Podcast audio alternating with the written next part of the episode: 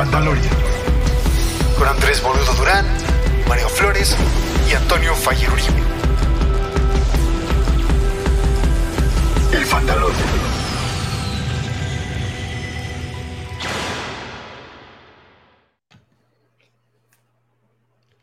Muchachos, ¿cómo están, amigos? Muy bien, otra vez nos agarran en la baba. ¿Cómo está, mi estimado Como la vida. Fire, No mi estimado. Boludo? ¿Cómo están, amigos? A todo dar, amigo. ¿Y tú cómo estás? Chingón, chingón. Aquí acabando unas cositas. Fire, cuéntanos, ¿cómo te fue en San Francisco? ¿O dónde Pues para, lo- para los que no estaban ahí en el spoiler boiler pasado que les hicieron spoiler, andaba, Ah. anduve la semana pasada en GDC en San Francisco, cansado. Creo Ay, que sí es un evento con decenas de miles de personas, tal vez, todavía tanteando el COVID, ¿no? Porque sí está, todavía, todavía es algo que pasa. Entonces, a ver, a ver qué, ¿me siento bien? Es, es el, es el- la GDC, el evento más grande de desarrollo. Que- Sí. Quitamos, quitamos a E3, ¿no? Para la gente que. que, que El 3 se quitó clavada. solo. Ajá, es- exacto. Más bien todos se quitaron del E3, güey. El mareo no, ni No. nomás está como...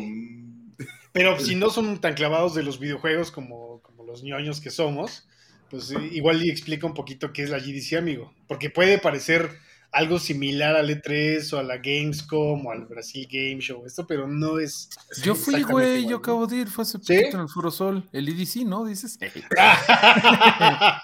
que iba a decir la mole. la mole. No, a ver, cuenten qué es pinche cosa. medio raro la mole, ¿no? Sí es. Eh, cuenten a ver qué, qué es su chingada cosa esa del GDC es GDC. Game Developer Conference, es el evento internacional este, de desarrollo de videojuegos más grande del mundo. Y ma- Este, mayor data oportunidad de venta de desodorante del planeta. Y- no, e- esto es de, o sea, es de desarrollo, no de consumo, entonces no es tan masivo como estas de, de con- consumo es pues, de la gente que va y compra y es fan, de desarrollo es la gente que los hace, ¿no? Entonces hay desde, sí, la gente más extraña, pelos pintados, etcétera, porque hay puro hacker, o sea, mucha gente de ese tipo, ¿no? Este, y todo el espectro, y artística y etcétera, porque hay artistas, diseñadores, músicos, de todo el espectro de desarrollo de videojuegos. Y el otro lado es el, el, el, pues el del dinero, ¿no? El, el businessman que está en el Marriott, que solo tiene juntas en, el, en la punta más alta del edificio más alto en estas oficinas que parecen bóvedas de James Bond, ¿no? De, de villano de James Bond, que las he visto, las puertas se abren así como piso 50, edificio en el centro de San Francisco, ves toda la bahía, o en el Yacht Club, que también me han tocado algunas ahí, ¿no? Entonces está todo el espectro de, de riqueza, de, de creatividad, de desarrollo, y está muy interesante. Pues se junta desde los noventas, ¿no? Ahí, ahí es donde se, se habla de, de la- de las entrañas de los videojuegos desde todos los ángulos y se va documentando. Es una conferencia que funciona como repositorio de conocimiento, este, showcase, premios, etcétera. Se combina todo en una semana en la ciudad de las más caras del mundo a sobrevivir a puro burrito de food truck, porque aún eso cuesta como 15 dólares, ¿no? El, si ya le pones papitas o bebida y a 20 y dices, ¡ay! 400 pesos. no, pues mejor pago la renta, amigo. Sí, con eso pago. Eso, es eso ya es el predial. Sí, estaban haciendo como la, la data de cuánto gasta uno en un viaje de eso y había bandita que dos mil, tres mil dólares sí se echa, este, o más. Es una lana, güey, es una lana. Sí, sí, es como el, el enganche de un carro ya. Ajá, y- o sea, y siempre lo he pensado, qué padre que hagan este tipo de eventos, pero hablando de que es una convención para, para developers independientes mayormente, ¿no? Me No, de todo. un- O sea, sí, Ah, sí está así como lleno de. O sea, sí hay unos lugares donde es como puro Ubisoft, puro. O sea, te digo, la bandita pesada también están los millonarios, pero hay también mucho independiente. Sí, está difícil para los indies, ¿no, güey? Como ir a San Francisco. Digo, sí, Sí. no sale A barato. nosotros no güey. sale tan caro porque el vuelo es relativamente barato, lo agarras con tiempo, sabemos sobrevivir. Eh, muchos restaurantes de la zona son paisanos, entonces se encuentran la manera de conectar, ¿no? Ahí. Y, y también aprendes a vivir de las fiestas que te dan, que la botanita, que el canapé, y pues te llevas tu topper para aguantar la siguiente jornada. Pero pues hay bandita que se, que se va a los restaurantes en serio, pues sí se, sí se sangra económicamente, ¿no? Pero pues para hacer Totalmente. dinero hay que gastar dinero, dicen. Entonces, Pues, pues ahí está el maestro Fire, el gris, que le dicen el gris porque es The Wanderer, el, el que anda viajando por el mundo. Creo que El sí eres el más paseado. viajado, el más paseado de acá. Sin duda, sin duda es el más Este, paseado, güey. con su báculo y con su barba. Y precisamente esta intro queda chido de Fire pues este, estas vueltas por la Tierra Media, porque en este Fandalorian, ¿de qué vamos a hablar, boludo? Vamos a hablar del universo de J.R.R. Tolkien, de toda la mitología que, desarrolló este señor, que más que desarrollarle, lo sea, así es el creador, pero eh, gran aporte de lo que es Tolkien hoy en día es su hijo, ¿no? Y gran aporte de lo que es hoy en día Tolkien y su hijo, pues es la cultura pop. Eh, cine, televisión, videojuegos, cómics, animación eh, y un montón de cosas que nos han dado, no solo a nosotros los niños de, imaginar, sino a pues, un montón de personas, ¿no? Y a muchos otros escritores, creadores de, de cultura pop, de literatura, de narrativas, eh, porque más allá de todo lo que ha hecho, el señor Tolkien desarrolló un modelo narrativo que funciona y que se aplica para casi todo, ¿no? Y pues eh, mientras nos salen granos de, de, lo ñoño que es este tema, güey, pues vamos a, comenzar, ¿no? Antes, Yo creo que... Agradecer, quiero agradecer puntualmente a la gente que sigue viniendo, que viene, que pasa a cotorrear con nosotros, porque eso es lo que hace que esto valga la pena, amigos, la verdad. Yo realmente creo que, o sea, sí es, sí es ñoño, obviamente, la, este, em, perdón, este, ay, perdón, me, me distraje. Em, yo creo que esta ñoño Tolkien de repente que se vuelve cool. En mi, en mi cabeza es así. Porque realmente Tolkien también tiene una vertiente bien chida de que lo ha agarrado un montón de gente chida o un montón de gente más cool o que por lo menos si tienen sexo desenfrenado como los hippies de los 60 y creo que también tiene su vertiente muy chida. O sea, no sé, es lo que yo pienso. Totalmente, sí. No, sin duda eh, eh, la creación de Tolkien hablando narrativamente eh, es, es, creo que la cepa de lo ñoño, ¿no? Estamos hablando de que el señor J.R.R. Tolkien, para no errar el nombre, John, siempre lo confundo, eh, John Ronald Ruel Tolkien. Nacido en 1892, amigo, ahí tenemos las bonitas imágenes para quien no está viendo eh, este episodio, sino que nada más lo está escuchando. El señor Tolkien, en esta bonita foto ahí recargado en un arbolito. Cuando eh, todo eso era monte, ¿no? En donde Totalmente. o sea, si allí podemos rastrear la cepa de lo ñoño, Creo que es hasta este señor, güey, la verdad. La sopa primigenia, ¿no? el, caldo, el caldo de, creativo de todo esto. Este es el paciente cero de lo ñoño. Ese señor y toda la gente que estaba haciendo, yo creo que yo lo haría para hasta Julio Verne. Pero ya cuando dices Julio Verne, ya la gente ah, bueno, sí, no, sí, ¿no? Sí, sí, sí. Como que toda la ciencia ficción de por acá. Eh, oye, la producción está diciendo. Julio Verne es ciencia ficción, ¿no? Y es, y Tolkien es más como fantasía, que ahora es high fantasy porque ya, ya ha degradado, no ha degradado, pero ha, habido diferentes vertientes, este, pero es esta fantasía pues, muy pura, ¿no? Del momento de castillos y estas criaturas mitológicas y brillosita, ¿no? Como elfo, así como como que les da la lucecita y se iluminan. Oye, ¿por qué los elfos se iluminan parejo? Y en cambio yo, a mí me está dando el charolazo en la frente para los que nos están viendo en vivo. Y para los que no, en audio, ahorita la producción me estaba diciendo que hice una omisión al, presentar. Estamos el Fire, estamos el Boludo y media hora después, pero su servidor Mareorco está aquí con un, un charolazo en la, en la frente, que ojalá uno fuera elfo para brillar como, como debe de ser, ¿no? Este, pero yo creo que los elfos se hidratan mucho. Oye, este, Bolu, si este señor eh, arrancó con todo esto de la fantasía, high fantasy y todo lo que quieras, pero era por los estudios que tenía, ¿no? O sea, creo que se dio la tormenta perfecta en John, en John Ronald Reuel Tolkien, que parece de trabalenguas, como para crear lo que se necesitaba, porque necesitaba saber un montón de historia y literalmente haber vivido una guerra en, la, en la frontline, pues, o sea, en, la, en, plena, en plena carne, para hacer lo que hizo él. Sí, totalmente. Y mira, ahí en el chat nos están poniendo otras referencias, ¿no? Eh, eh, eh, Moss nos dice que él cree que Dungeons and Dragons es infinitamente más ñoño que The Lord of the Rings. discrepo, ¿no? Lo de Gary Gygax viene mucho después. pero. Pero sí es mañoño en el sentido de, pues, como de lo popular. tienes que, sí, de lo popular y de etcétera. Pero sí es, un hijo de, sí, sí, sí, totalmente. Eh, y pues sí, eh, Sergio Arroyo dice, pero en la fantasía, antes estuvo Lord Johnsey con sus cuentos de dragones y caballeros. No digo que no, pero fue Tolkien, eh, y sin temor a equivocarme lo digo, quien de cierta forma, y voy a usar esta palabra, estandarizó la literatura de fantasía. ¿no? Porque empezó a producir tanto que creó no solo un cuento, sino una mitología historias por separado que se conectan una entre otra, que existen en un universo común y eso es lo que se desarrolla como una mitología. Antes de Kevin Feige.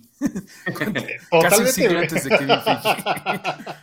Para que no Nos dice ahí también Sergio Arroyo, ¿no? Que los más ñoñazos no dicen Tolkien, dicen el profesor. sí, sí. No me he encontrado con alguien tan ñoño en la vida, güey. no lo sé, pero mira, Juan Gómez dice Tolkien Dili presente. Eh, sí, no, además el fandom de Tolkien es bárbaro, ¿no? Entonces, de antemano, una disculpita por las, pues por las em, cosas incorrectas que digamos que seguramente habrá, pero pues con todo el público eh, seguramente aprenderemos todos. Sin duda, no, ¿Tú te consideras un, ¿Tú te consideras un máster en Tolkien, este Bolu? No, no, amigo. La verdad es que, por si ustedes no lo saben, pues a mí me gusta mucho la literatura y la narrativa, principalmente. ¿No? Contar historias y cómo se cuentan estas historias. Eh, y en los estudios que he tenido al respecto, pues eh, hablando de tropos, de estructuras narrativas, de ritmo, de creaciones mitológicas, de, todo esto que puede desarrollarse eh, en la narrativa, sea cual sea, sea literatura, sea cine, televisión, un cómic, un videojuego, o historias populares que se cuentan de voz a voz, pues me, gusta mucho Tolkien porque, como lo dije al principio, desarrolló esta fórmula que funciona para todos, ¿no? Es una fórmula muy básica que se ha adaptado para Star Wars, se ha adaptado para Harry Potter, se ha adaptado para lo que tú quieras. Es una fórmula muy simple que es el villano, ¿no? Que es el elegido, que es un arma fantástica y un maestro. Así de simple. Y eso es Star Wars. Y, eso es Harry Potter. Ajá. sí, eh, pero no, no soy tan clavado. Me gusta mucho lo que desarrolló Tolkien no me he dedicado en la vida a leer sus historias por completo porque son muchas eh, y son bastante extensas y son muy clavadas, la verdad, ¿no? Eh, siendo el señor poeta, filósofo, escritor, lingüista, ajá, güey. Eso de inventarte... él se echaba sus, sus acuarelas en las primeras ediciones. Que eran esos tiempos en los que la gente andaba descubriendo el mundo y hacía de todo, ¿no? Eran como. es que no había tanto tráfico, mano. No había tanto tráfico. No tenían que ir a Santa Fe. Y, no, y además era, no tenías que estudiar 15 años de matemáticas. Era, te echabas un baldor y era como aquí vamos, carnal. No, bueno, lo dirán de broma, pero yo creo que sí debe de haber un argumento ahí de que neta no tenían internet, ¿no? O sea, y, y, la gente era más clavel, no sé, o sea, creo que había gente que se dedicaba toda la vida y cuánta gente no hubo que ni siquiera sabemos que toda la vida estuvo haciendo algo y ahí encerrado en su cuarto, ¿no? Pero afortunadamente Tolkien sí se dio a notar con, bueno, bueno en su vida sí tuvo éxito con, eh, El Hobbit fue un medio un bestseller, ¿no? Sí, Sí, eh, realmente de las pocas obras que él escribió, que terminó, que publicó terminadas, pues sí está El Hobbit, que es la historia de Darren Back Again, ¿no? que es lo que vemos en las películas, el libro que escribe Bilbo y que luego continúa Frodo Baggins y que luego continúa Samwise Gamgee, eh, es este compendio de historias, ¿no? Que la mayoría de sus publicaciones son un compendio de historias, como, como dijo Fire en un Baldor, ¿no? De que casi todos los libros son del grueso del Baldor eh, y, son los originales de una lectura difícil porque están en, inglés británico, además. Entonces eh, es un poco peculiar leer al señor Tolkien, ¿no? Mira lo que nos pregunta Hugo Irineo. ¿Él creó el viaje del héroe o eso ya existía antes? ¿Ustedes qué piensan? No, ya existía. Sí. sí no, Según yo, es como una estructura narrativa, no sé si estén como marcada en nuestros genes o algo, pero hasta la Biblia sigue esa estructura, ¿no? Este, sí, sí no es algo que, no sé si a él lo usan mucho para analizar como, como muy clásico porque lo ubicamos todos y las películas que nos tocaron hace ya bastantes años también, este, es, es muy fácil, pero sí, no, es algo que desde que los cuentos son cuentos y las historias son historias ha estado esa estructura básica. Yo, creo que ya lo tenía el Ramayana, el este la Iliada, la Epopeya. Beowulf, este, este... Desde que sabemos escribir y no son cosas de este ¿cómo se llama? De, porque luego hay muchos de estos primeros textos que se descubren y es que es puros impuestos y así, me debe tres vacas tal chavo y así. Nos comenta la produxa que Joseph Campbell fue el que inventó el término del viaje del héroe. Pero sin duda, sí ¿no? Pues el que lo patentó, ¿no? De cierta forma. Le puso el nombre como el, brandeo, lo brandeo. Exactamente, porque el viaje del héroe como decías, ¿no, Mario? La Iliada, la Odisea, la epopeya de Beowulf, todas estas. Jesucristo. Ajá, exactamente. El, viaje del héroe se, se, inventó desde que el primer güey vio un güey mamado cortarle la cabeza a un cabrón y, verlo caminar a la distancia, güey. Así como es. y así de, no mames, me voy a echar un fanfic de este cabrón. Está bien. no sé si han visto Witcher y el, que lo va, le va haciendo sus rolitas y todo. El cantar de Mio sí, bla, bla, Ajá, sí, sí. Todos esos son eso, ¿no? Es como de, ah, ese, ese, esa persona me gusta, déjame le escribo un fic.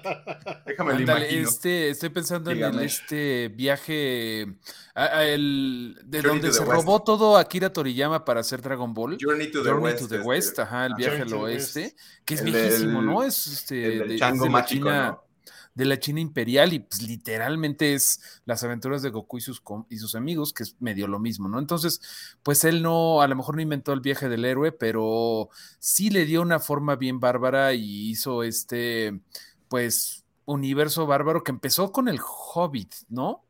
O sea, a publicarse, porque él, él escribía mucho, él ya estaba desarrollando su, su lenguaje porque me parece que lo, lo, hacía para entretenerse, porque él era profe de lingüística. Sí, sí, sí. Y el Hobbit fue lo primero publicado porque se lo escribió a sus, a sus hijos, según tengo yo. Corre el año de 1937, exactamente como vemos en, en esta bonita imagen que nos pone la producción. Esa, si no me equivoco, es la portada original. Y pues sí, básicamente el señor era un ñoño que tenía mucho tiempo libre, güey. Eh, y pues nada que hacer, ¿no? Entonces, eh, o sea, además de Roald Dahl, que a mí me parece también un escritor e ilustrador increíble, güey, creador de mundos y criaturas increíbles, Tolkien me parece la figura narrativa lingüística más cabrona, y, hablando de literatura más cabrona de la historia, güey. O sea, hacer un universo tan complejo, con tantos personajes, con tantos nombres, con tantos lugares, mapas, descripciones eh, casi a la perfección de los lugares, del bosque, de la montaña, de la casa, de la ropa. De... E, es una cosa brutal, güey, que mucha gente no dimensiona hasta que realmente te clavas en esto y ves la textura con lo que escribió esto, güey, ¿no? Cómo lo proyectó todo en su imagen a tal detalle que salen estas cosas, güey. Me parece como, como el élfico, güey. Me parece una cosa bárbara. Y que tiene sus, sus reglas y todo, ¿no? O sea, tiene, está más planeado que el español. Oye, y sí, sobre todo cuando lo comparas con otros güeyes que han hecho su propio universo, como eh, George R. R. Martin o George Lucas, están súper bebiendo de, eh, de Tolkien. O sea, creo que el mérito es mucho menor, porque en cierta forma están reaccionando eh, a eso. En particular, George R. R. Martin eh, lo que dijo es, este, vamos a hacer Lord of the Rings, quitándole los elementos fantásticos y que haya tanta bondad. O sea, aquí la haciendo áreas de grises, pero son trabajos súper. Voy a hacer mi propio universo con mujeres de azar y dragones. Ándale, y, enanos, más enanos. O sea, la fantasía, si tienes duda, échale enanos. Nunca están de más. nunca. Además, mira, Rodrigo Díaz nos dice un dato bastante real. Eh, que Tolkien y C.S. Lewis eran compas, ajá, y compartieron muchos días así. Era este grupo de ñoños literatos que se juntaban a cotorrear y beber cerveza, güey, y a comer eh, paté de hígado, horrible. Y pues sí, mm. eran, eran los Inklings, exactamente. Los Inklings, qué chido. El club de ñoños, güey. Exactamente antes de hacer un podcast. Era el Fandalorian de entonces. Era el Fandalorian de. de allá de los 30, güey, totalmente. Oye, nos dice por acá Juan Carlos Lovera, ¿qué opinan de la serie de Amazon? Vamos a llegar a eso porque vamos a dar una platicadita de todo lo que, pues, eh, sabemos, sobre todo porque hay mucho que no sabemos, ¿no? ¿Cuál fue, me, daba curiosidad, eh, Bolu, tu primer acercamiento, las películas o ya le habías entrado antes por algún otro lado? Eh, le entré por los libros. Mi abuelito, eh, eh, en su magnánima sabiduría y ganas de ponerme a leer, güey, y de que no viera tanto la televisión, nos ponía a leer cosas muy clavadas para nuestra edad, la verdad. cosas como el Silmarillion, por ejemplo, güey, ¿no? que además no tiene estructura narrativa, ¿no? Según Ajá, güey, la Divina Comedia. Cosas muy clavadas, güey. Mi, abuelo nos platicaba. mi abuelo fue, fue médico, güey. Fue, fue médico y cirujano microscopista, güey. Y, además era un hombre religioso, entonces era una combinación muy particular, porque nos ponían a leer la Divina Comedia y cosas como el Silmarillion y estas madres, y cosas como la Biblia, nos contaba de la Biblia, güey, ¿no? Entonces era una mezcla narrativa muy particular en casa, que a mi hermano no le pegó tanto, pero a mí sí, eh, y, era algo muy particular, ¿no? Entonces yo desde muy chiquito me, me enfrenté a estas, eh, pues, narrativas duras, güey, que no son sencillas, la verdad, güey. Aunque hablen de criaturas peluditas chaparritas y, con espadas y dragones, güey, no está sencillo para un niño, güey. E, el Hobbit creo que es el más para niños, ¿no? De todo. Bueno, tiene también. ¿Tú, Fire, cómo le entraste? Estaba justo yo pensando que sí fue las películas, creo que fue porque yo soy un tantito más joven y yo era de un pueblo donde no había biblioteca. Sí había una biblioteca, pero no era, no era muy común, ¿no? Entonces nadie me acercó los libros. Entonces cuando salió las películas creo que sí fue mi primer acercamiento y me tocó justo en la secundaria eh, el, Señor de los Anillos, entonces sí fue, fue, algo, o sea, tenías Harry Potter y tenías el Señor de los Anillos al mismo tiempo más o menos saliendo y sí se notaba mucho la diferencia de ñoñadas para adultos y ñoñadas para niños, ¿no? Gran, momento. Me, todavía me acuerdo que, no sé si fue la segunda o la tercera, fui, fui al cine y hubo como cinco intermedios. De plano. Como era un cine de provincia y eran tantos, tanta, tanta, duraba tanto y había que cambiar los rollos de la película que si era como, bueno, otra vez. Neta. Pueden estirar las piernas, sí. Qué chingón. ¿Tú, Mareo?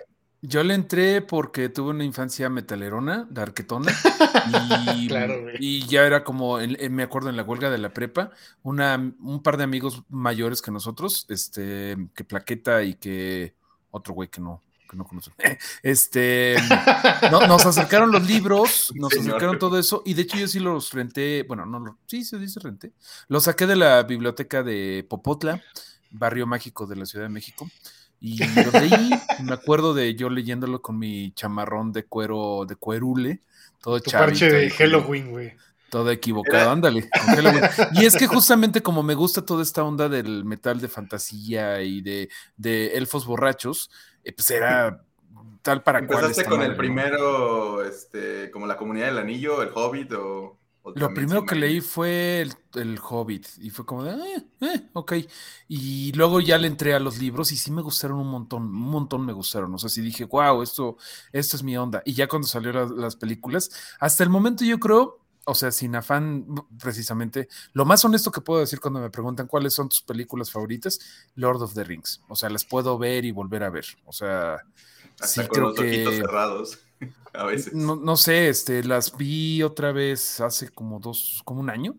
siguen estando perfectas, ¿no? Pero bueno, ya llegaremos a eso. Son una cosa muy, muy bien hecha, la verdad. o sea, y, hablando de lo que dice Juan Gómez de que el Silmarillion es la obra cumbre de Tolkien, que a pesar de que sí la empezó a escribir el señor, no la terminó y la tuvo que terminar su hijo B, sí creo que es la obra mucho mejor desarrollada de toda su biblioteca, güey.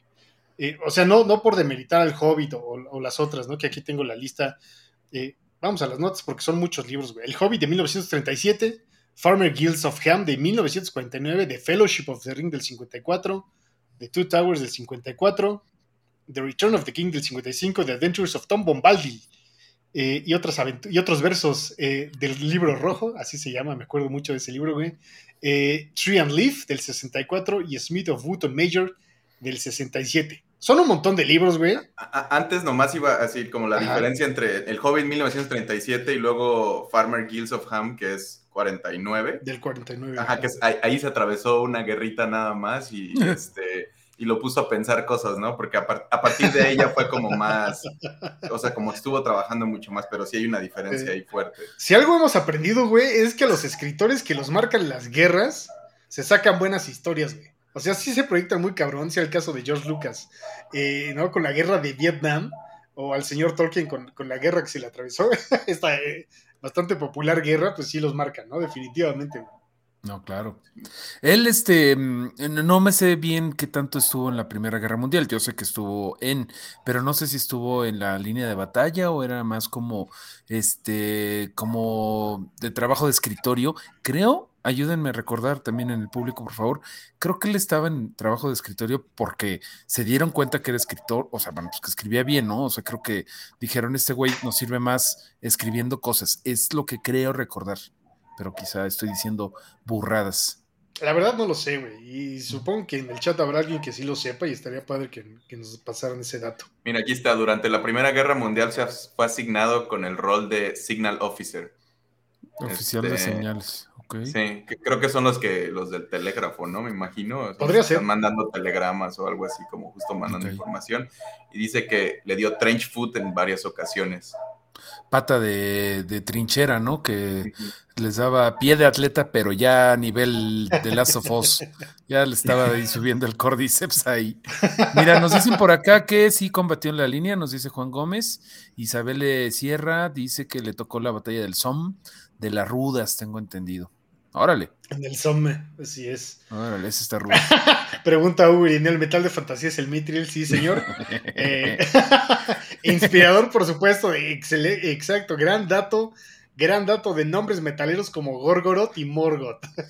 Gorgoroth, Morgoth, Blind Guardian, Rhapsody, eh, Halloween. No, pues no mames, ese güey hizo todo. Led Zeppelin. Y, también, eh, bueno, ya llegaremos a eso, pero también los hippies, ¿no? The Grateful Death que se dieron, sí mataron varias neuronas con, con todo ese tema. Este, hubo muchos viajes de ácido bien interesantes en la década de los 60.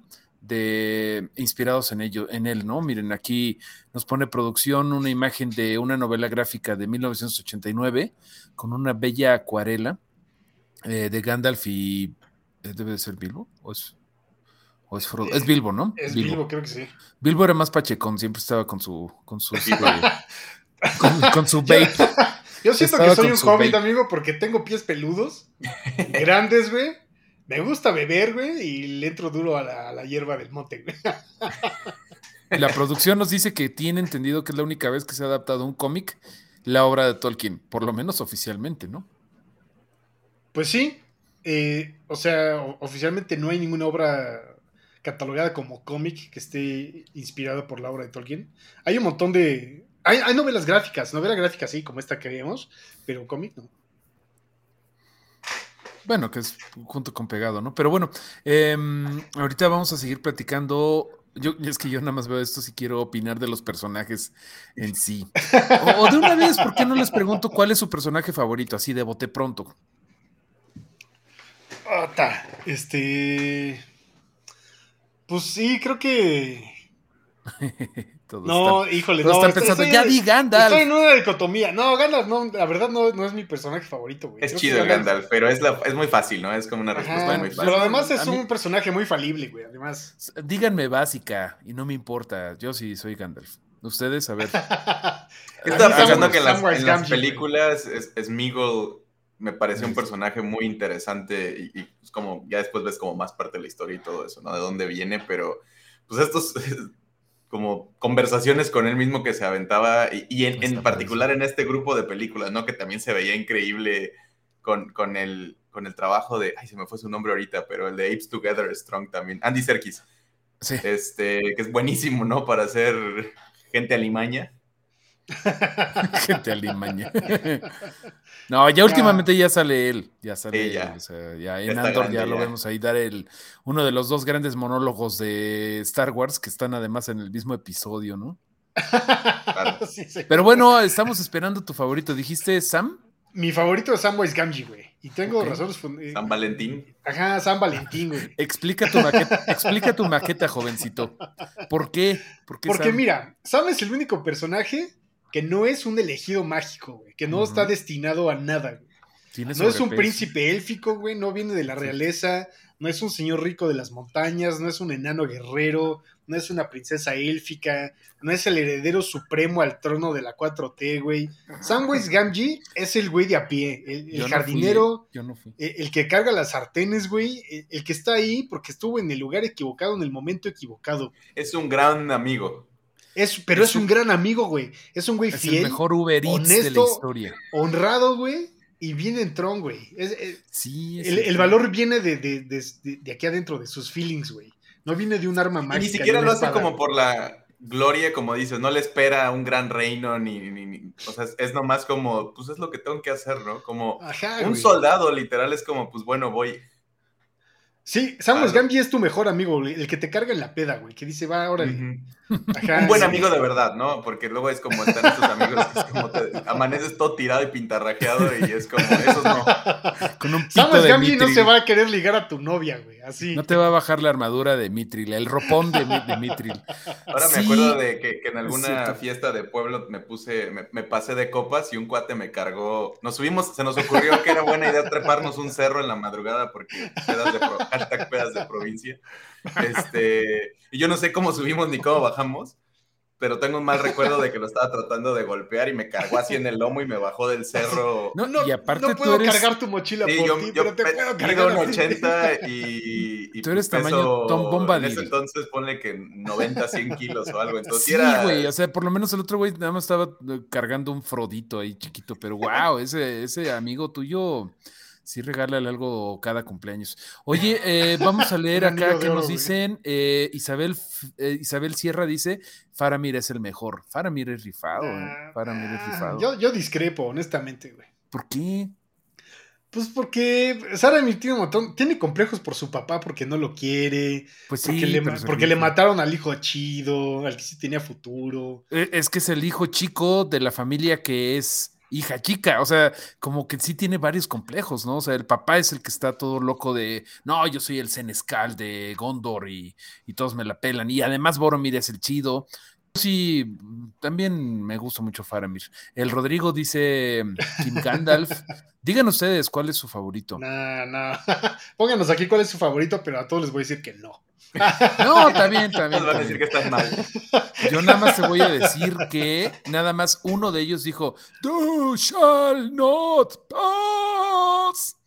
Así, así Fíjate, tengo una, tengo una relación muy particular con las películas, porque las vi, pues obviamente cuando iban saliendo en el cine, ¿no? Eh, y además de que son muy largas, güey. Eh, como ya yo medio leído los libros antes, pues tenía esta pues este conflicto de, ay, ¿y si pasa así? No, no, sé cuál me gusta más, si el libro, si lo imaginé más chido o está más chido en la película, ¿no? Sobre todo porque tenía memoria de alguna vez haber visto en la tele esta película de no sé quién haya hecho, pero es una película animada que está ilustrada sobre live action, ¿sabes? Ah, ¿Es la de Ranking Bass o es otra? No me acuerdo, amigo, a ver. Ah, justamente ahorita vienen. si la producción ahorita nos ayuda con la producción de videos que, bueno, de cosas de películas y cosas que se han hecho, ahí tenemos la lista. Muchísimas gracias. Bueno, primero pasamos por los videojuegos. Que si quieres, pues suéltate, Fire. No, y esos no sé si le tocaban más a Bolu, porque estos son de, mira nomás las fechas, yo no había nacido. que además son de compu la mayoría de estas cosas. Bueno, eh, creo que, creo que cuando estaba leyendo como la documentación, sí eran así como de computadoras además raras, ¿no? Como estos aparatos de otros tiempos. Pero todo esto me, dio una clavada y dije como, güey, todo esto es pre-Dungeons and Dragons, ¿no? Y como de, o es, o es al, momento en el que estaban saliendo este tipo de cosas que eran como las franquicias de fantasía que podías usar para que tu juego RPG del momento supiera algo que la gente ubicara, ¿no? Fíjate, este en particular que estamos viendo en la pantalla, que se llama Raiders of Rohan, que además tiene ahí J.R.R. Tolkien's Riders of Rohan, recuerdo haberlo visto y perdónenme, pero yo compraba mis juegos de computadora en el Tianguis. En el mercado sobre ruedas, güey, había un güey que evidentemente era un hacker o un cracker, como se les llamaba, que pues, te vendía discos piratas, güey, ¿no? Juegos piratas. Ya ni los hackeaba, ya nomás le llegaba el volumen y lo distribuidor, ya era la última, el último punto. No, fíjate, porque él sí tenía como, tenía sus dos eh, gabinetes y estaba quemando ah. discos, güey. Sí, pero sí eran esas torres de copia, ¿no? Ajá, ajá. La fábrica de películas de Tepito. Y, tenía carpetas en donde tú, pues, eh, pasabas página por página de discos, güey, de discos de juegos, de juegos. Y recuerdo alguna vez haber visto este, este juego, güey, no había muchos del Señor de los Anillos, y me llamaba mucho la atención, güey. No recuerdo si no lo compré porque o mi compu no estaba tan chida y el güey me dijo como, no, no, no lo va a jalar tu... Tu, tu, tu, tu Macintosh Performance no la va a jalar, amigo, o algo así, güey. Pero recuerdo mucho ese juego que jamás jugué, pero recuerdo mucho esa portada. Y ya después. ¿Sí le entraste alguno de como de estas épocas? Antes de justo el, icónico del momento. Antes de este, antes de Middle Earth, de la saga de Middle Earth, que son dos juegos, si no me equivoco, le entré a los de GameCube, amigo. Que son para mí los mejores juegos. Pero ya son de las películas, ¿no? Exactamente, ya son de las películas. que además salían. antes de las películas era, justo estaba viendo, ¿no? Es como J.R.R. Tolkien's nombre del juego. Después de las películas era The Lord of the Rings, nombre del juego este, que en particular siempre como machaban con las películas. Y pues ahora se está, ya se están volviendo otra vez, ¿no? Como estos de Middle como a reinventar el, branding que le tienen que poner para que la gente ubique de qué está hablando. O sea, estoy seguro de que antes de las películas, quien haya hecho un juego del Señor de los Anillos era neta por amor al arte, güey. ¿Sabes? Porque no era ni popular, güey. O sea, trasladar la popularidad de la literatura a otro tipo de arte creativa, güey, pues no era, era cero fácil, güey, ¿sabes? Eh, ¿Quién iba a conocer eso? raros. Si quieren, nos echamos así un rápido, como un vistazo, ¿no? Es el Hobbit en el 82, The Lord of the Rings Game One 1985, The Shadows of Mordor 1987, War in Middle Earth 1988, The Crack of Doom 1989. Todo eso sí se ve como. Seguro eran otros juegos que rebrandearon con la IP, y pues de nuevo, estamos hablando 80s que, ah, pues que o sea, los gráficos no estaban en, un lugar donde se usara mucho, nomás era como para poner la escena más o menos, pero seguro era por más tirándole al RPG, ¿no? Como dato duro y text adventure. Siento que estaban jugando mucho ahí. Después de eso se vienen estos de J.R. Tolkien's este, The Lord of the Rings Volumen 1, Riders of Rohan, que es el que veíamos antes, The Lord of the Rings Volumen 2 de Two Towers, este, que esos son en los 90 ya. Y luego vienen estas sagas de The Lord of the Ring, The Fellowship of the Ring, War of the Ring, The Hobbit, bla, bla, bla, que ya están como más sentados en todo este universo de las películas, ¿no? Ya hasta las portadas eran muy iguales. Este, sí, ya, ya, estaban diseñados para vender, así, porque salían a la par de la película, quizá. Era la historia de la película. Eh, era exactamente la historia con los diálogos, con las voces grabadas de los actores. Eran un producto tal cual para vender que no los hace menos, eran bastante buenos. Debo recordar eh, ¿Qué tipo de juego eran estos de GameCube que decías?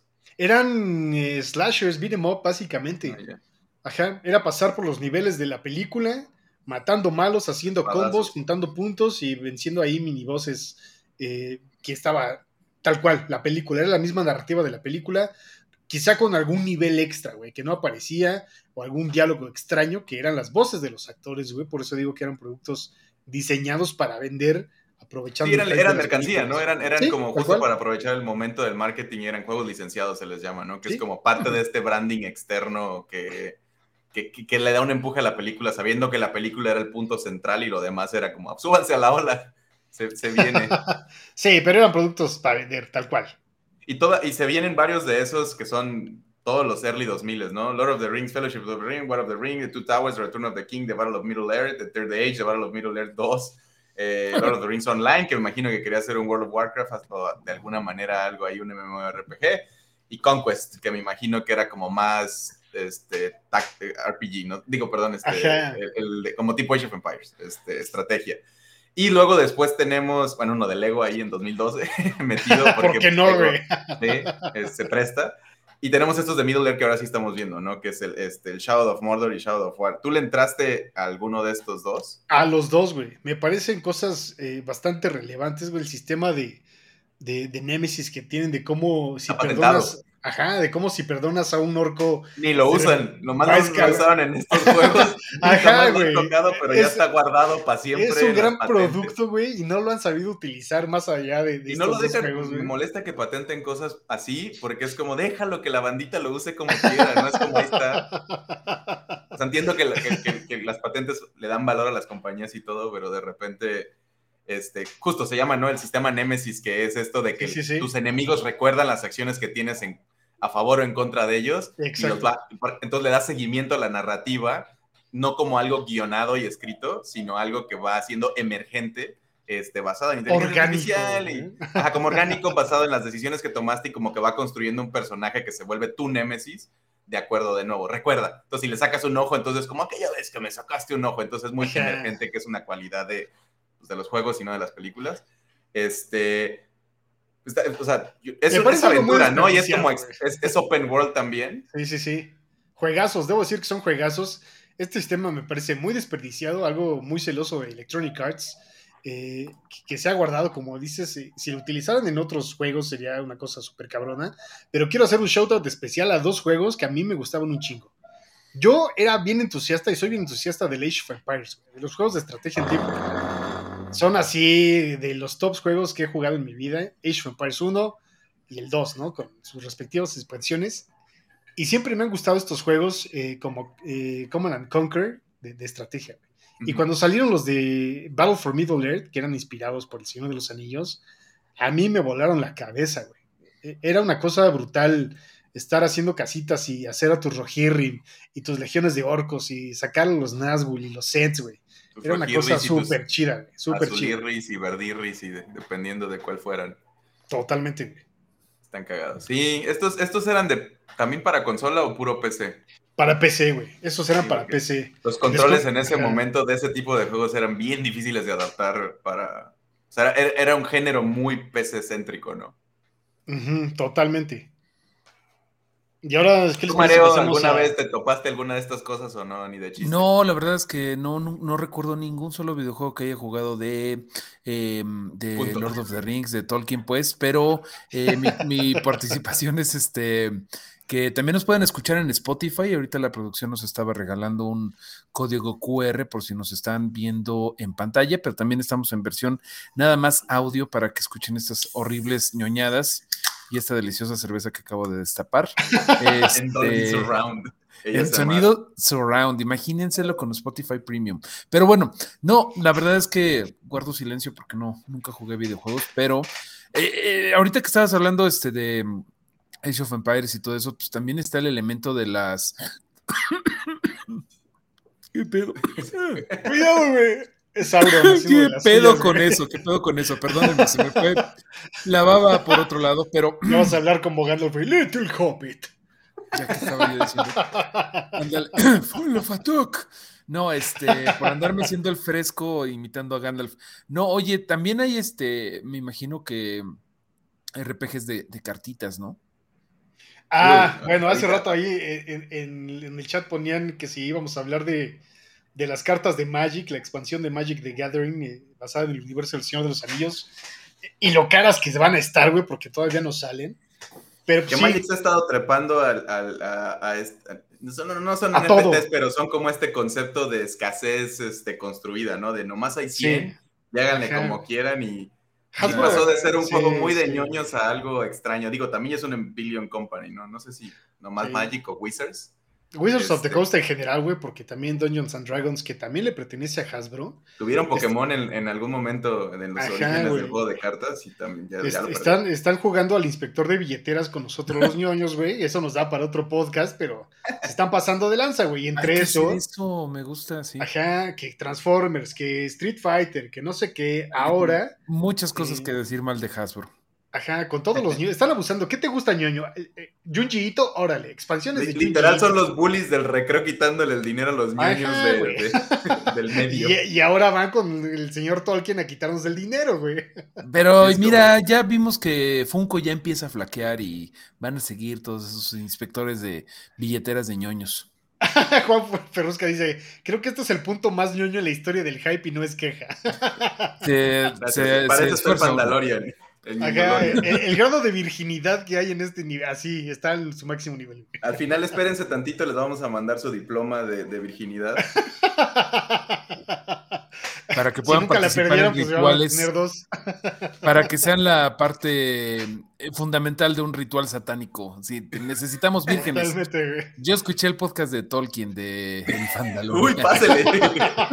Tenemos un VIP. Tenemos uno de los buenos que les servimos. Paz del ritual. Pues aquí tenemos esta, bonita imagen también de, autores que han sido, que han dicho, ¿no? Que, son, que fueron directamente influenciados por, por Tolkien en su carrera. Que para los que no este están viendo la pantalla son Úrsula K. Leguín, nunca lo había pronunciado. Que nunca lo había pronunciado. Stephen King, eh, que está aquí en una, en una foto como viendo que tiene malo el, coche, ¿no? Está como así. no, no se ve nada. Eh, la J.K. Rowling, que no sé si esta, no sé si esta semana está cancelada o no, pero bueno. Está cancelada desde hace como 10 años, ¿no? Sí, aquí hay temas, hay voces que dicen que no está del todo mal. Estoy hablando de Rullo Bullo, pero bueno, esa parte. O sea, en el Twitter, cada que abres el Twitter hay algo de por qué esta semana cancelaron a J.K. Rowling. Ya sé, sí, sí, sí. Y finalmente pues, el, señor más procrastinante de toda la historia. Y diría yo, el más fan de J.R.R. Tolkien, porque a cómo le gusta no terminar sus historias, güey. Pero. se puso RR ahí en el medio. Sí, no, desde el nombre. De hecho, yo no sé qué sea el RR Martin. O sea, no sé, no sé. George Ronald, ¿cómo se llamaba también? Ronald McDonald, a ver, déjame ver. Hoy estamos muriéndonos todos, amigos. No, no nos muramos. No nos es por muramos. fumar la hierba. Raymond Richard. No está tan Raymond chido Richard. Como, como, como el buen este Ronald Ru- Reuel. Raymond Richard es el nombre más blanco que he escuchado. George- George Raymond Richard es como va, va tres Beatles ahí en el nombre, espérate. Otro nombre y se arma su boy band, su combo de nombres blancos. Pero pues, digo, a- a- a- la mayoría que haya escrito después de Tolkien y se acerque a la fantasía de alguna manera no puede no estar inspirado, ¿no? Este, Claro. de- George acá, Lucas, George Lucas ya. debería estar en esta, en esta lista, güey. también Guillermo del Toro, ¿no? Totalmente, Este, totalmente. de muchas maneras ha- hecho su luchita por porque le den algo y, y parece que hay ahí una nota, ¿no? De que trae algo entre manos. Siempre, siempre, Guillermo Siempre. del Toro no para. Pues son Guillermo la, del Toro, la sección de son rumores, son rumores, ¿no? Sí. Eh, eh, bueno, si Mario va a leer o no su tweet. No, no, no, este, mira, ¿por qué no vamos una vez a los superchats? Eh, tenemos por ahí, vi dos, a lo mejor hay más, pero bueno, un saludo a Robicel, por supuesto que me pide un saludo a la bella airosa, que el día de hoy vengo muy preparado para la circunstancia, porque tú sabías que Pachuca de Soto está ubicado en uno, es uno de los 84 municipios que conforman el estado de Hidalgo en México, pero está eh, ubicado en la región geográfica denominada la comarca minera. Así que para los que no crean en Pachuca, de ahí va a salir el hobbit que nos va a salvar a todos, de la comarca minera. Y seguro ahí van a tener que tirar el... Además el- tenían este sus bemba, sus, sus este, pastes, ¿no? Eso es como el, el pan bemba de, de la región. Sí, señor. Oye, y tenemos otro superchat de, eh, de D, o sea, como que no puedo ver el nombre de la persona, o a lo mejor se llama D, pero nos mandan saludos a los tres y a Paola. Espero nos encontremos bien. Bueno, pues ya viste por la tos que pues, hay más o menos. Ahí vamos, ahí ¿Qué vamos. pedo? Nada más falta el, el fire que se Estoy atraga. aguantándome. Y, este, y nos pide un voluminuto libre para la recomendación de algún videojuego. ¿Del Señor de los Anillos? Mm, O en general, libre. que nos ponga ahí por el Tema chat. libre. Pero te- te voy- le voy a quitar el voluminuto.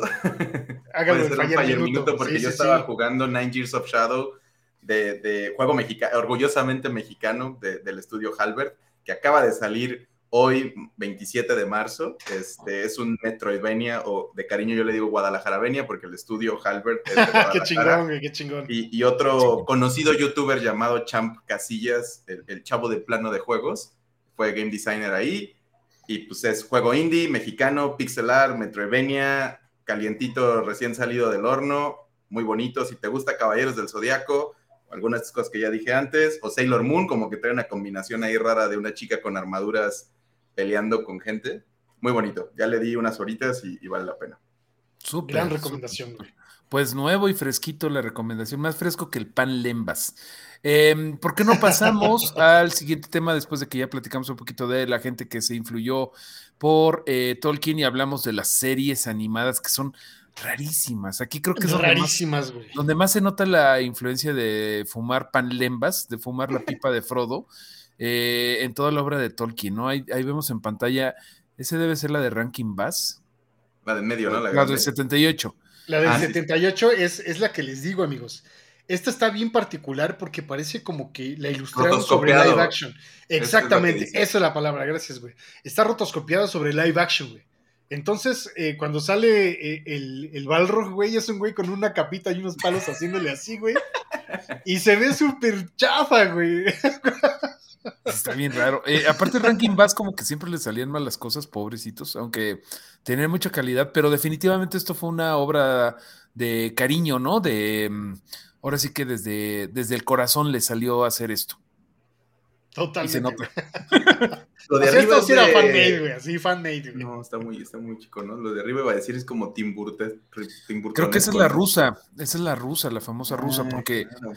También es bien interesante todas las versiones de Gollum que ha habido, ¿no? Este, porque eh, al principio empezó como un se- ser como más reptil, como más patracio. Hagan de cuenta Mario Delgado, el pre- presidente de Morena, y luego ya se fue haciendo como lo que conocemos de pues, el Gollum, así como todo eh, Mumra, ¿no? Como Mumra antes de volverse Ajá, mamado. ajá.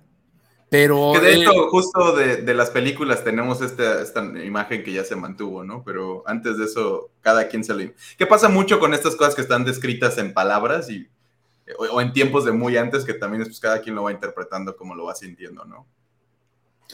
Dice por acá la produxa que eh, la de 1980 es una adaptación del Retorno de Rey y la de 1966 es gringa. Por ahí anda una rusa, o sea, les dijimos que... El 85, güey, especial de TV, que voy a intentar y perdonen mi ruso. Skashosnia Putiesnevstie Mistera, Bilbo Beginza, Jovita. Rusia invade México por por cómo boludo Durán. El camarada boludo, güey. Mandó un mensaje secreto a las fuerzas rusas para que invadieran los activó. Y los metimos, pero ya no tenemos, ya no contamos con la península de Baja California. es parte de, Rusia. Pero bueno, después de haber perdido un pedazo del territorio nacional, eh, también tenemos por acá una de 1993 que vemos ahí como un Gollum que es evidentemente un señor pintado de amarillo, ¿no? Ajá, eso Ese no es Gollum, ese es, Frodo. No, el de, la del 93. Por eso. Y Así bueno, era teatro. Ahí vemos en el 2001, pues la trilogía que todos amamos y queremos, y la cochinada del 2012, El Hobbit, que... ¿Por qué no platicamos un poquito de la trilogía del Hobbit? La trilogía del Hobbit, güey, creo que es un. Eh, eh, marca un hito en, la historia del cine, güey, no, no solo por los Oscars que se llevó, ¿no? Eh, puta, por un montón de cosas, la animación. puso a Beta Workshop en el mapa, güey. El diseño de vestuario, la narrativa. Adaptar una obra literaria. A Nueva Zelanda, ¿no? ¿O, dónde? Ajá, güey. Güey, Nueva Zelanda, su turismo sigue viviendo de esto, güey. No, dices la trilogía de Lord of the Rings, la original. Sí, sí, sí. sí Ajá, o, sea, pero esta trilogía, ¿no? De, de Peter Jackson es un antes y después para el cine, güey. No, claro, es que yo decía la trilogía fea, la del Hobbit. Ah, no, esa no. Pero primero hablemos de la bonita. Hablemos de la bonita. Creo que definitivamente. Siento que esa, fantasía, justo el momento en el que sale, ¿no? La, primera trilogía es este punto donde el CG está agarrando forma, pero todavía agarraron mucho práctico. Entonces, digo, además es fantasía, ¿no? Que se presta para el práctico. ¿Qué vas a hacer de.? O sea, hay muchos efectos, creo que los estos como fantasmas o algo así, ¿no? Pero bueno, se, ve muy bien, ¿no? Es como esto de Jurassic Park que regresas lo suficiente y dices, están al mismo tiempo que esta, esta otra trilogía de Star Wars y es como de, hay unas sí envejecieron bien y otras no, ¿no? Este, que, pues es por todo esto de lo práctico y de, hacer como muchas, muchas cosas más naturales. Y qué bonitas son, qué bonitas son, este, que, además es un drama hecho y, y, derecho. Estaba, estaba tratando de pensar si, porque se llevó muchísimos premios en general, Sí. Si había algo, o sea, la academia era mucho más solemne antes de eso, ¿no? Bueno, veían feo la fantasía, quiero creer yo, ¿no? Como... Sí, la ninguneaban, güey. O sea, si hubieran podido, le habrían dado una categoría. Mejor película de fantasía, ¿sabes? Como todavía hacen erróneamente con la animación, güey. eh, pero... venir del toro a salvar los géneros poco a poco. Ajá. los ñoños barbones, güey, ¿no? Eh, panzoncillos como eh, Peter Jackson y Guillermo del Toro. Pero sí, o sea, esta trilogía con Elijah Wood y compañía, güey, eh, marcaron un hito para el cine, ¿no? Eh, de ahí tenemos todo lo que es ahora eh, Beta Workshop y lo que es Andy Serkis, básicamente, güey. Y su emporio de, motion capture, güey. Y Nueva, Zelanda, por supuesto. nada más había un pastor cuidando el país. Era todo monte. Todo era monte y Antes... ya le tienen, ya le pusieron unas cuevitas ahí medio escondidas. Y es como, un, cuate, un, cuate, acaba de ir y me dice, el güey es inglés, ¿no? Así de, ¿sabías que eh, el hoyo de la capa de ozono está justamente enfrente de Nueva Zelanda? Así que básicamente entras al país y te dan dos cosas. Eh, sunscreen, es que es inglés el güey. Eh, o sea, te dan bloqueador solar porque neta el hoyo de la capa de ozono está encima de ellos. Y te dan eso y te dan un brochure de dónde ir para para ver las locaciones del Señor de los Anillos, porque básicamente solamente existe por eso. Sí, pues sí, es un país que, eh, o sea, lo puso en el mapa, ¿no? Pero puso en el mapa también una generación bien chida, ¿no? Este, Ella Yegud y otros. Em, Dominic Monaghan. Vigo Mortensen. Vigo, Mortensen, ajá, lo hizo cinco minutos estrella de, cine de blockbuster porque el güey es muy bueno, ¿no? Pero la última película que yo vi de él fue el fantástico Capitán Fantástico, no, no me acuerdo cómo se llama, pero saben a cuál me refiero. Fabuloso. Ya, pues es que hizo tanto dinero que seguro, igual que Laia Wood y, Daniel Radcliffe, ¿no? Que se ponen a hacer pura cosa bien extraña porque ya es como, el dinero no lo necesito, carnal, voy a poner talento independiente. El Laia Wood y este Daniel Radcliffe fueron quedaron medio dañados, ¿no? Después de ser así como los, eh, los héroes de esas los confundidos. grandes sagas, de... Siempre, siempre andan firmando fotos del otro, ¿no? Sí, sí, Ajá, sí, Yo siento que Elijah Wood quedó mal desde que trabajó con Macaulay Culkin, güey. Pero eso es otra historia. Una película. Además tiene una productora, ¿no? Sí, sí le ha, le ha seguido los pasos, este, mucho a como a, a, quien lo guiaron en estas películas. Pero sí, sí, es algo, comparando ahora sí para entrar a la infame siguiente trilogía que es El Hobbit, yo estaba muy emocionado por, por Martin Freeman, ¿no? Como que es un, es un, es un icónico actor de cosas ñoñas, ¿no? Hitchhiker's Guide to the Galaxy, sí, sí, también esto, ahí andan unas de Marvel también, este, siempre, tiene un papelito curioso, The Office original, él es el Jim del, del The Office de Ricky Gervais, ¿no? Este, y me acuerdo que era lo que decían que corría 60 frames o, no sé qué tecnología hay. En la del Hobbit, ajá, que estaban empujando y sí se veía como producción de cosplay, ¿no? Les alcanzabas a notar, estaba tan grabada así que, se veía las, líneas de maquillaje, las, las, pelucas, sí se veía como gente haciendo cosplay de repente y era como de, ay, sí le hace falta. El Legolas de esa trilogía se ve chafísima. Le hace falta rebabita, le hace falta ese brillito del high fantasy de antes, ¿no? De este filtro que tiene la historia sin fin, que todo se ve como brillosito. Ajá, le hace falta ruido, no, no, está hecho para la nitidez este, este esa saga. Y digo, también, la otra trilogía son libros hechos y derechos con más cosas, y acá es como el Hobbit, ¿no? Que es como. No, sí, claro. Lo bueno, agarraron de otros pedazos de cosas, pero aún así sí, lo, sí les tiraron. Eso parece torta del centro, así nada más una, un de jamón estirado ahí alrededor, ¿no? Eh, pero tiene sus fans por acá, dice Eduardo Vidal, que a mí sí me gustó la trilogía del Hobbit no se me hace que sea tan mala como la Tan mala como lo pintan. Es que, no es, o sea, no es mala, nomás no es la original, ¿no? Y, es, y ese es el gran problema que tiene, bueno, esta trilogía original que vimos. Yo sí diría, o sea, a mí no me gusta mucho, tiene sus momentos que sí me gustan, pero híjole, cómo tiene paja, ¿no? O sea, para ver a Smog, o sea, te tienes que echar una película entera de de enanos haciendo tonterías, se inventaron este villano, al orco, este al orco malora, este, todo lo de Bardo, no, súper malo, no sé, como que querían que... Yo de, no, es que querían que hicieran otro, otra trilogía grandota, o sea, fue dictado por la maldita ambición de, de los humanos, de los hombres, em, que querían hacer otro putamadral de dinero, pero todo estuvo mal desde el principio, ¿no? Este iba a hacerlo originalmente nuestro Guillermo del Toro. A esta trilogía le sobran seis horas, perdón. No, es que neta, güey, o sea, si lo piensas son nueve horas, no mames. Tiene muchos errores, güey. Sí, era una película, no había necesidad de... Era una película. Pon tú dos, ya, órale pues, ¿no? Pero... Culpo a Harry Potter de haber traído esa, esa, esas... Porque creo que Harry Potter fue la primera que dividió un libro, entonces como de, mira, de aquí salen dos, y luego Twilight hizo segunda y ya no, ya no los paramos, ¿no? E, es que ahí los estudios, gracias a lo bueno que fue la original de Lord of the Rings, la trilogía del 2012, del 2001, perdón, este, fue que dijeron, no, mames, a todo hay que hacerlo franquicia, trilogía de todo. Sí, todos son, era el que estaba controlando eso, ¿no? Andaba, quería subirse en su, montaña de oro y... Pero la culpa, la culpa no es de la, de la, de, la, adaptación del 2001, pero el Hobbit sí está bien, bien culebro. Y eso que tiene al Benedict Cumberbatch con como Smog, que está chido, pero neta, pues se diluye todo porque para verlo tienes que darle un chingo de fast forward porque te vale verga la vida de los enanos. No puedo hacer eso en el cine, ¿eh? no, no, me dan ese control de darle fast forward.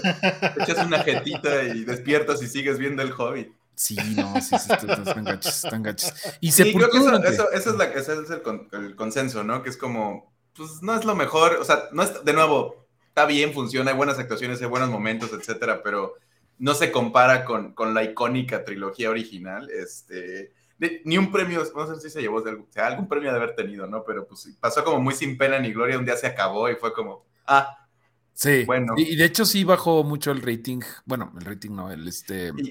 La taquilla. La tercera sí estaba súper baja. La primera, ya me acuerdo que fui a verla al Auditorio Nacional, Premier y toda la chingada. Y ya la tercera sí era de em, matiné, este, Hobby 3, después estreno del Señor de los Anillos, otra vez. Sí, Cine permanencia voluntaria. Mm. Sí, y se la quitaron a Del Toro, como bien estabas diciendo ahí cuando groseramente no, no te preocupes. Más grosero este, fue. ¿Qué pasó? ¿Saben, ¿saben la chisma?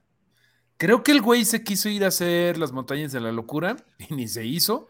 o sea, Guillermo del Toro estaba, estaba en su fase ay, y yo le echo muchas ganas, pero nada me sale bien. Ya, ya salió de esa fase. Pero sí fue una etapa en donde no, no estaba chido. Y hubiera estado increíble la versión de Guillermo del Toro, hubiera sido más laberinto del fauno, más este como folclórico, como más y más aterradorcita. Iba a meter con un presupuesto de ese, de ese tiempo nos hubiera dado lo que hizo con Hellboy, ¿no? Así como con rebabita las piedras y todo. Ajá, sí, sí, sí. y con sus momentos como de hadas que te dan miedo. Sí, es que del Toro estaba perfecto para contarte un cuento para niños con, con, el, con el feel que tiene el Señor de los Anillos, ¿no? Este, pero bueno, algún día ya, ya tiene un buen de premios, ya tiene, ya, algún día le van a dejar hacer algo. Pero ahora ya no quiere. no, ahora no, ¿cómo ves? Tengo un chingo de Oscars. no como ven. cuando estaba así. No vengas cuando estoy aquí. Y acá con sus Oscars, güey, ¿no? Pero bueno. Em, bueno, pues, ¿qué más se puede decir? El, futuro. El presente y el futuro, eh, inmediato y el largo echaron esta serie para empezar? Sí. Va. Sí. ¿Qué tal, Bolu? O sea. Ah, vamos a poner contexto para los que estaba saliendo al mismo tiempo que también regresó este. Casa del Dragón. Ajá. House of the Dragon. 2, House of the Dragon. Que se les nota mucho la diferencia en estilo, ¿no? Este House of the Dragon se, nota muy en la línea de, Game of Thrones, ¿no? Y esto se notaba que tenían el presupuesto de un multimillonario del, de los de top del mundo, este, queriendo quemar dinero. Pero Híjole, creo que, creo que House of the Dragon jaló más, ¿no? O sea, como emocionó más a la banda, este, gustó más en general, aunque no estaba al nivel de producción, este, que, es algo que le reconozco mucho a Rings of Power, ¿no? Se llama esta serie. Eh, sí, sí, o sea, sus pros y sus contras, ¿no? Lo, que es de cada quien. Eh, al nivel de producción, con lo que tuvo, con los 10 pesos que les dieron, güey, hicieron cosas muy chidas. Lamentablemente, eh, y este es solo mi opinión, quiero dejarlo muy claro, tenían un gran argumento, güey, que es eh, la historia de ah, muy atrás de Númenor, güey. Númenor es una parte fundamental de la narrativa de Tolkien, güey. Eh, y la caída de Númenor es un factor cabroncísimo, ¿no? La, y, tiene todo eso en la mano, güey, para contarte el surgimiento de Mordor. Y, nada más no le dieron a clavo, güey. O sea, me parece que el cast, eh, quitando a Galadriel, que me parece lo más rescatable, güey, eh, los personajes inventados, las narrativas. Eh, bueno, el otro elfo, este, el que anda yendo y viniendo con, los enanos, también se me hizo que lo hizo bien, ¿no? Él, me caía muy bien, era, como, pero de nuevo, es un ñoño que anda, ajá. justo. Pues es un ñoño este, clavado que anda ahí como yendo y viniendo. Ajá, güey, pero se tomaron ciertas libertades, como el pelo de Elrond, güey. De que de repente tiene su pelito así bien quebradizo, güey, eh, bien rizadito, y de repente Elrond, pues no es así, güey no son elfos, o sea, sé que quisieron darle un, aspecto menos white supremacist a, la historia de Tolkien, ¿no? Porque sí, tiene cierto, cierto de eso. Es la verdad. no estoy engañando a nadie, güey. No, yo no creo eh, eso, pero bueno. pero, no, igual no era porque, porque lo quisiera así, pero pues estaba ahí, güey. Era el concepto y, y, el contexto en el que vivía, güey. ¿no? Sí, claro, claro. Sí, es que yo para nada, y yo sé que tú tampoco, es que hay esta onda de, es que Tolkien era racista. No, no, no, no, no, pero... No, no, la manera en que se, veían las cosas en su tiempo era muy diferente. Era lo que hacía. años no lo vimos al principio, entonces... O, sea... Yo no creo que... O sea, no era una persona más no menos racista que la gente de su tiempo. No, de hecho, él, hay, hay récords de que era una persona muy buena onda que Ajá, le, molestaba, sí, sí, sí. le molestaba mucho el racismo, ¿no? El racista es Lovecraft, siempre recuérdelo. Ese güey. ese güey que le puso el de nombre a su gato, ¿no? Entonces, pues sí o sea, no era su culpa. Es como mi abuelita cuando antes solía decir maricón, ¿sabes? No lo decía por ojete, pero creció escuchando esa palabra, igual y el señor. Pero ok, se tomaron estas libertades de hacerlo mucho más incluyente, que qué chido, pero siento que no les quedó tan bien, güey. Siento que pudieron echarle. No, ese es el problema, porque de nuevo me, molesta todo esto que es como de, ay, lo quieren hacer woke y lo arruinaron. No, lo arruinaron porque escribieron con las patas, güey. Ajá, güey, eso es lo que está mal hecho, La representación y todo lo demás es completamente irrelevante. a, la historia no funciona porque no está bien contada, porque si tienes lo, mismo que le pasó a la última trilogía de Star Wars, ¿no? Es como si tienes cierto tiempo y cierta historia, etcétera, tómate el tiempo de desarrollarla en, ¿sabes? Tienes un grupo de escritores, tienes el presupuesto para hacer, nadie, te está, nadie está esperando el Señor de los Anillos para ayer, ¿sabes? Es como, eh, lo hicieron en su tiempo y en sus formas con presupuesto y se ve que les faltó... ¿Tú, también le viste? Sí, sí, sí, claro. Yo, yo sí la vi, a mí sí me gustó, a mí sí me gustó, pero a lo mejor es por Porque llegó no estuvo mal, me divertí. llegó en un momento de. ¿no? A lo mejor fue porque llegó en un momento de mi vida donde cualquier fantasía era bien agradecida.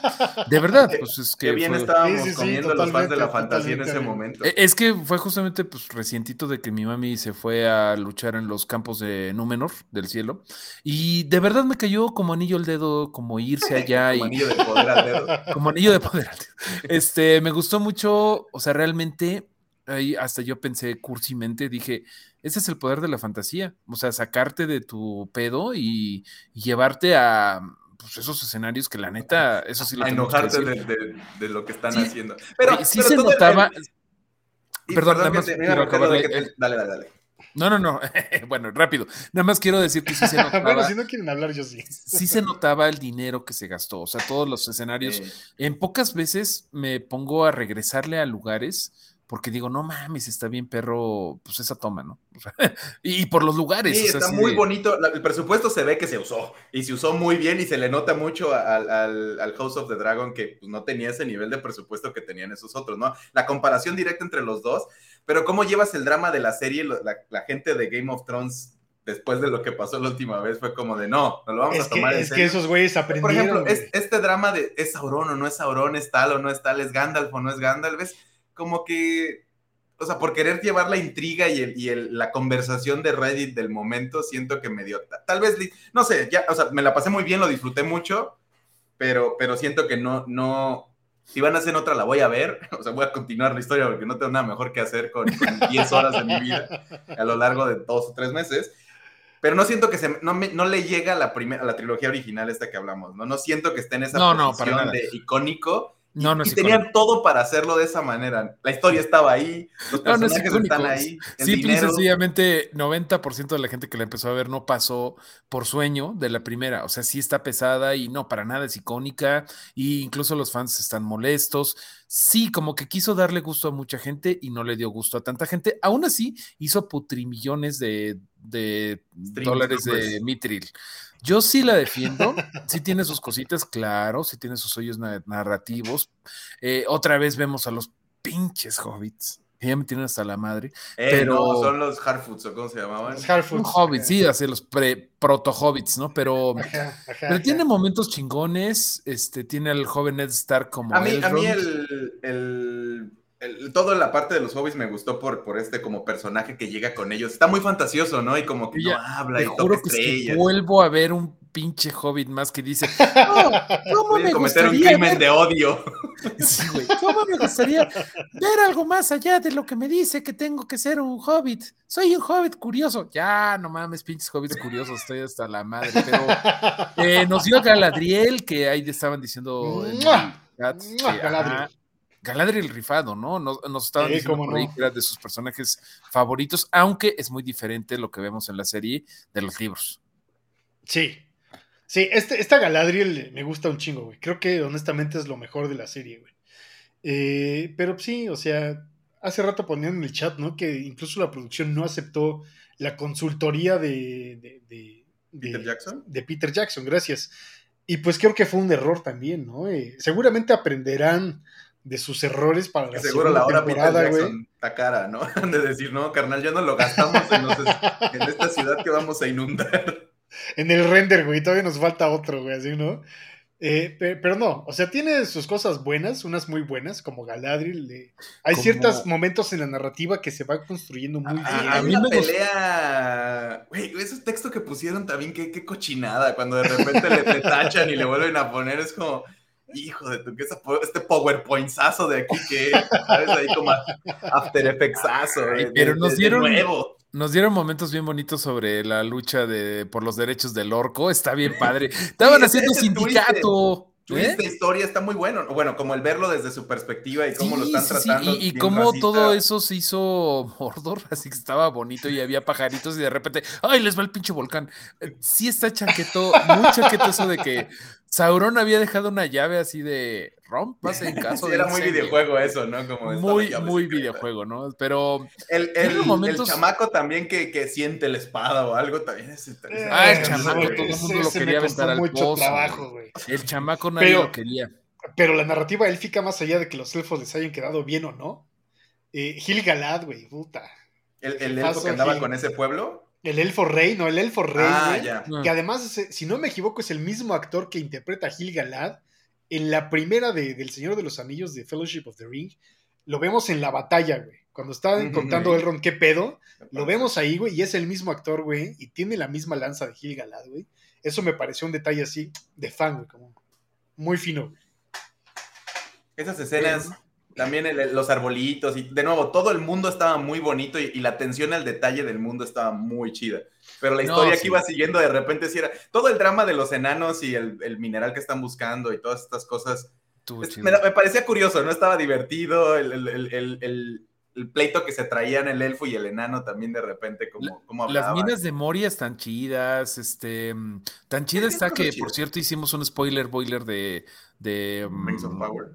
De las madres de Rings of Power, por si tienen, no nada más tienen 10 horas de su vida para ver la serie, sino tienen otras 10 horas de su vida para escuchar el podcast. No, nada más hicimos dos, de media temporada y de final de temporada. Sí, porque pues también hay que, hay que trabajar de vez en cuando.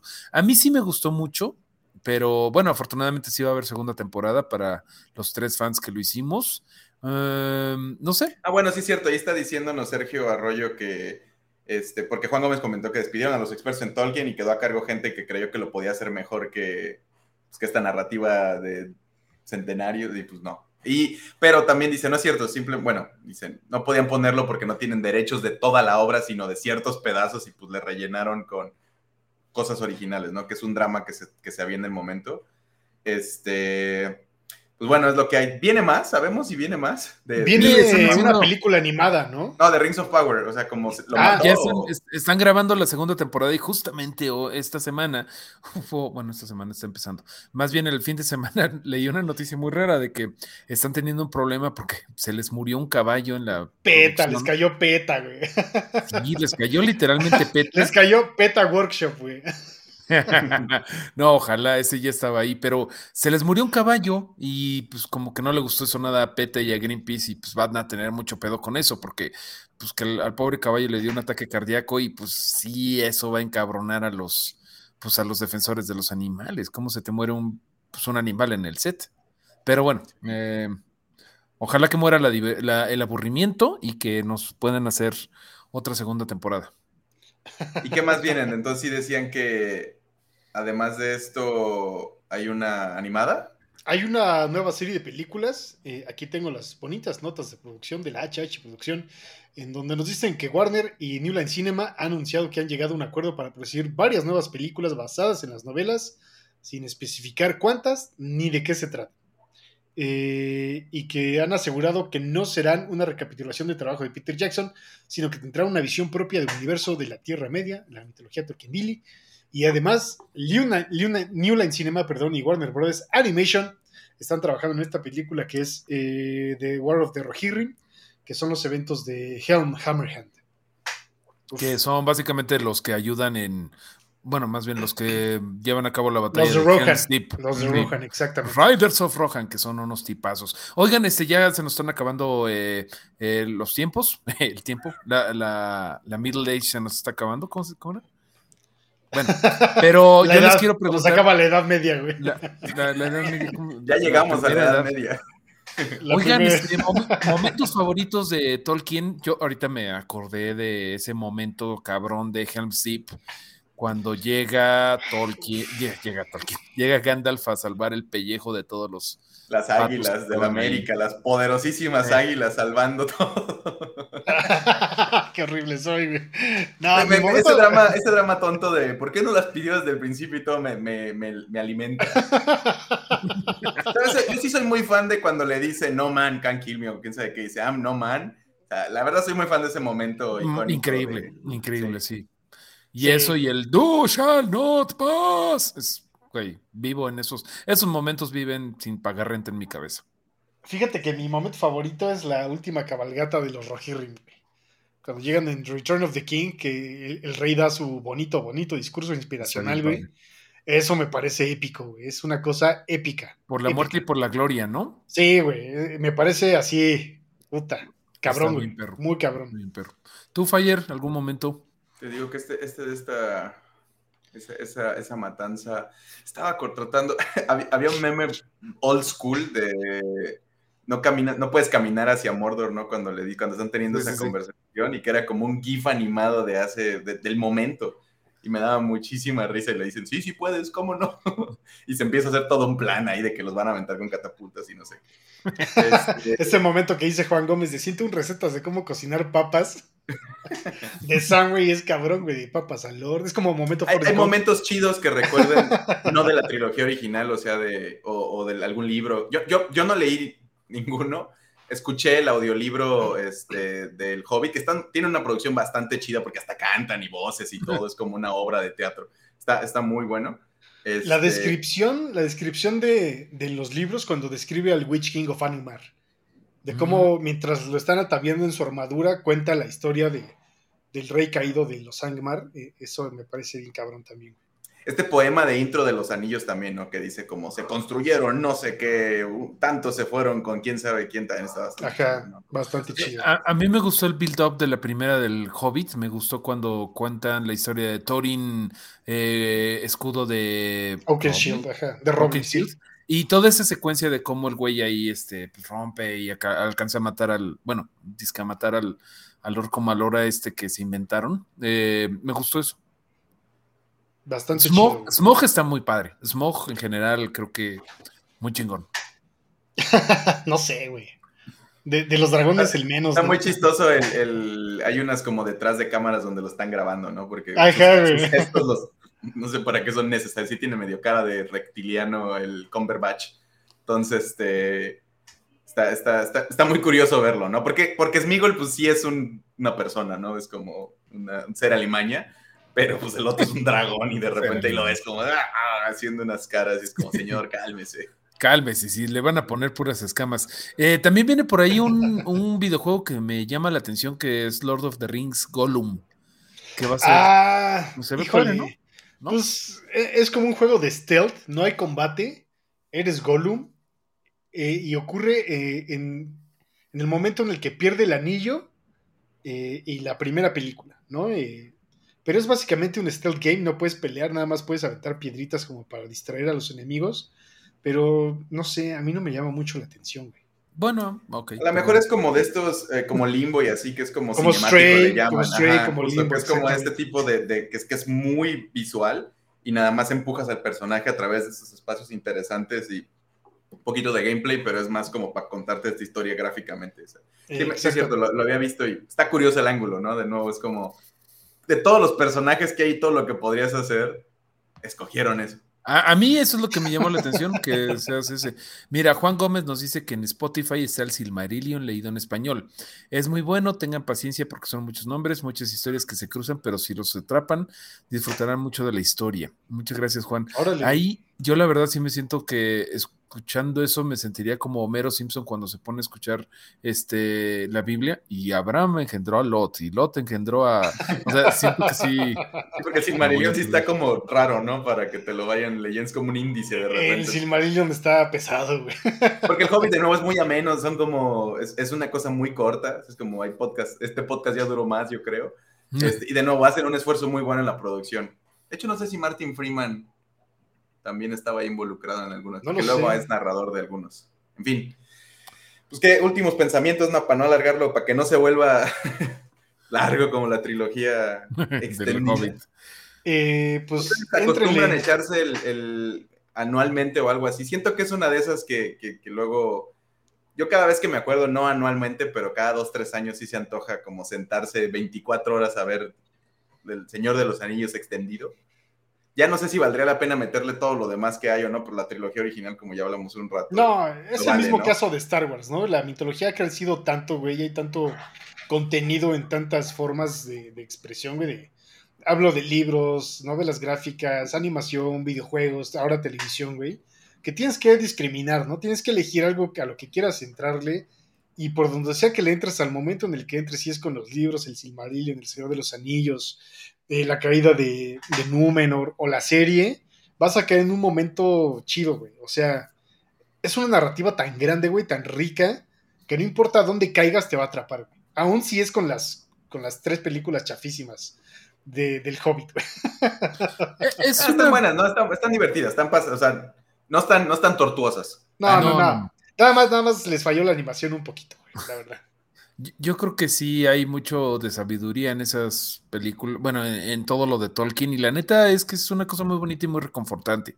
Eh, es, un, es una buena mitología y... Es puro, ¿no? Es, limpio, es... Ándale. Sí, sí, sí. ándale, es el, buen, el bien contra el mal, pero no tanto, o sea, se tiene esta idea de que Tolkien era ñoño y que los rudos eh, leemos a George R. R. Martin, no, también tenían sus áreas grises, los personajes.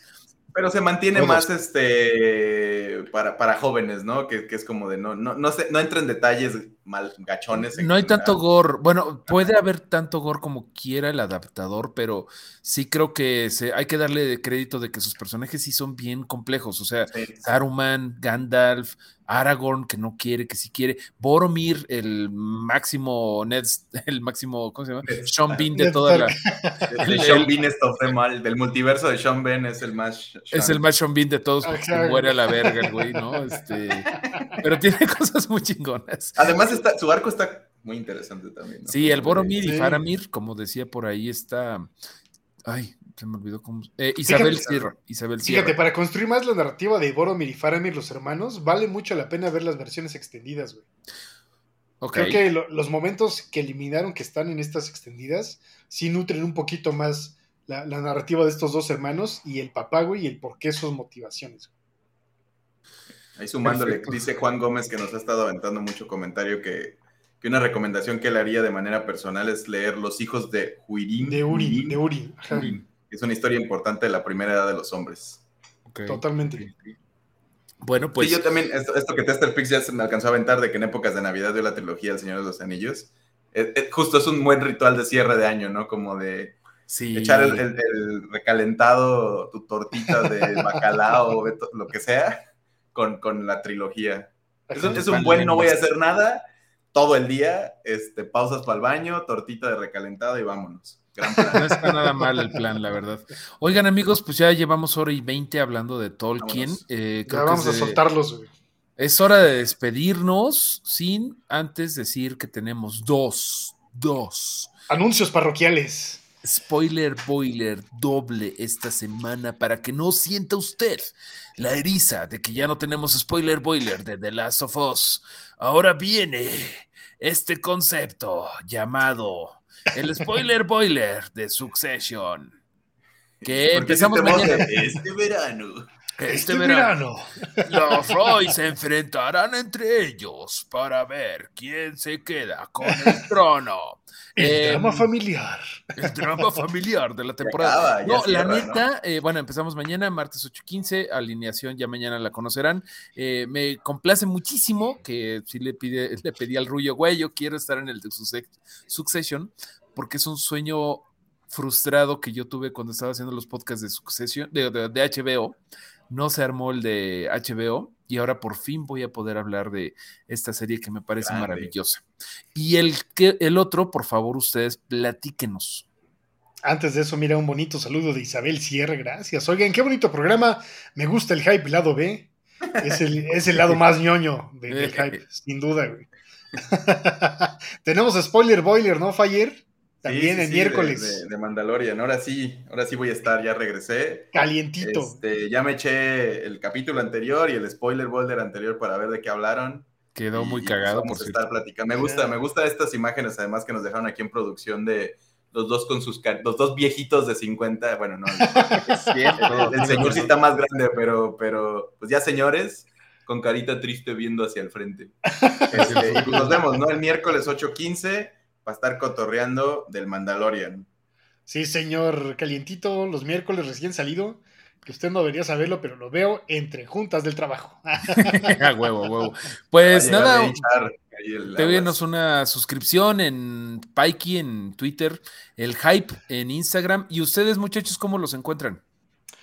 Eh, Fire, ¿cómo te encuentran? Yo estoy como arroba FireDead en Twitter e Instagram. Yo estoy como arroba Blue Duran en Twitter e Instagram y gracias porque nos pusieron ahí en el top 10-ish mm. de tanto de Spotify como de Apple en estos últimos días, tanto con el Spoiler Boiler como con el Fandalorian. Muchas gracias de verdad por seguirnos hasta acá. Por sus likes, sus comentarios, sus tweets, su todo, ¿no? Todo apoya para que sigamos buscándole la ñoñería, el ángulo ñoño a las cosas. Nos pregunta Sergio Arroyo, ¿y el diploma de virginidad lo recibirás por correo? En pronto. en pronto. Ahí también les recordamos que estamos en audio, este está el QR y pues si ustedes lo están escuchando en audio, pues ya no necesitan el QR. Ya saben. pues ya, ya, saben dónde está. Eh, muchas gracias, muchachos. Muchas gracias a la Produxa. Hasta luego. Silencio incómodo. No, muchas gracias a toda la banda que se reportó. Gracias a Pachuca, gracias a la comarca minera. Y ya se fue el, boludo. El silencio incómodo fue que le, cortaron el internet. Bueno, pues nada, muchachos, Fire el Gris, eh, Mareorco, eh, Andy Bolsón, aquí reportándonos y despidiéndonos. Gracias. Hasta la próxima.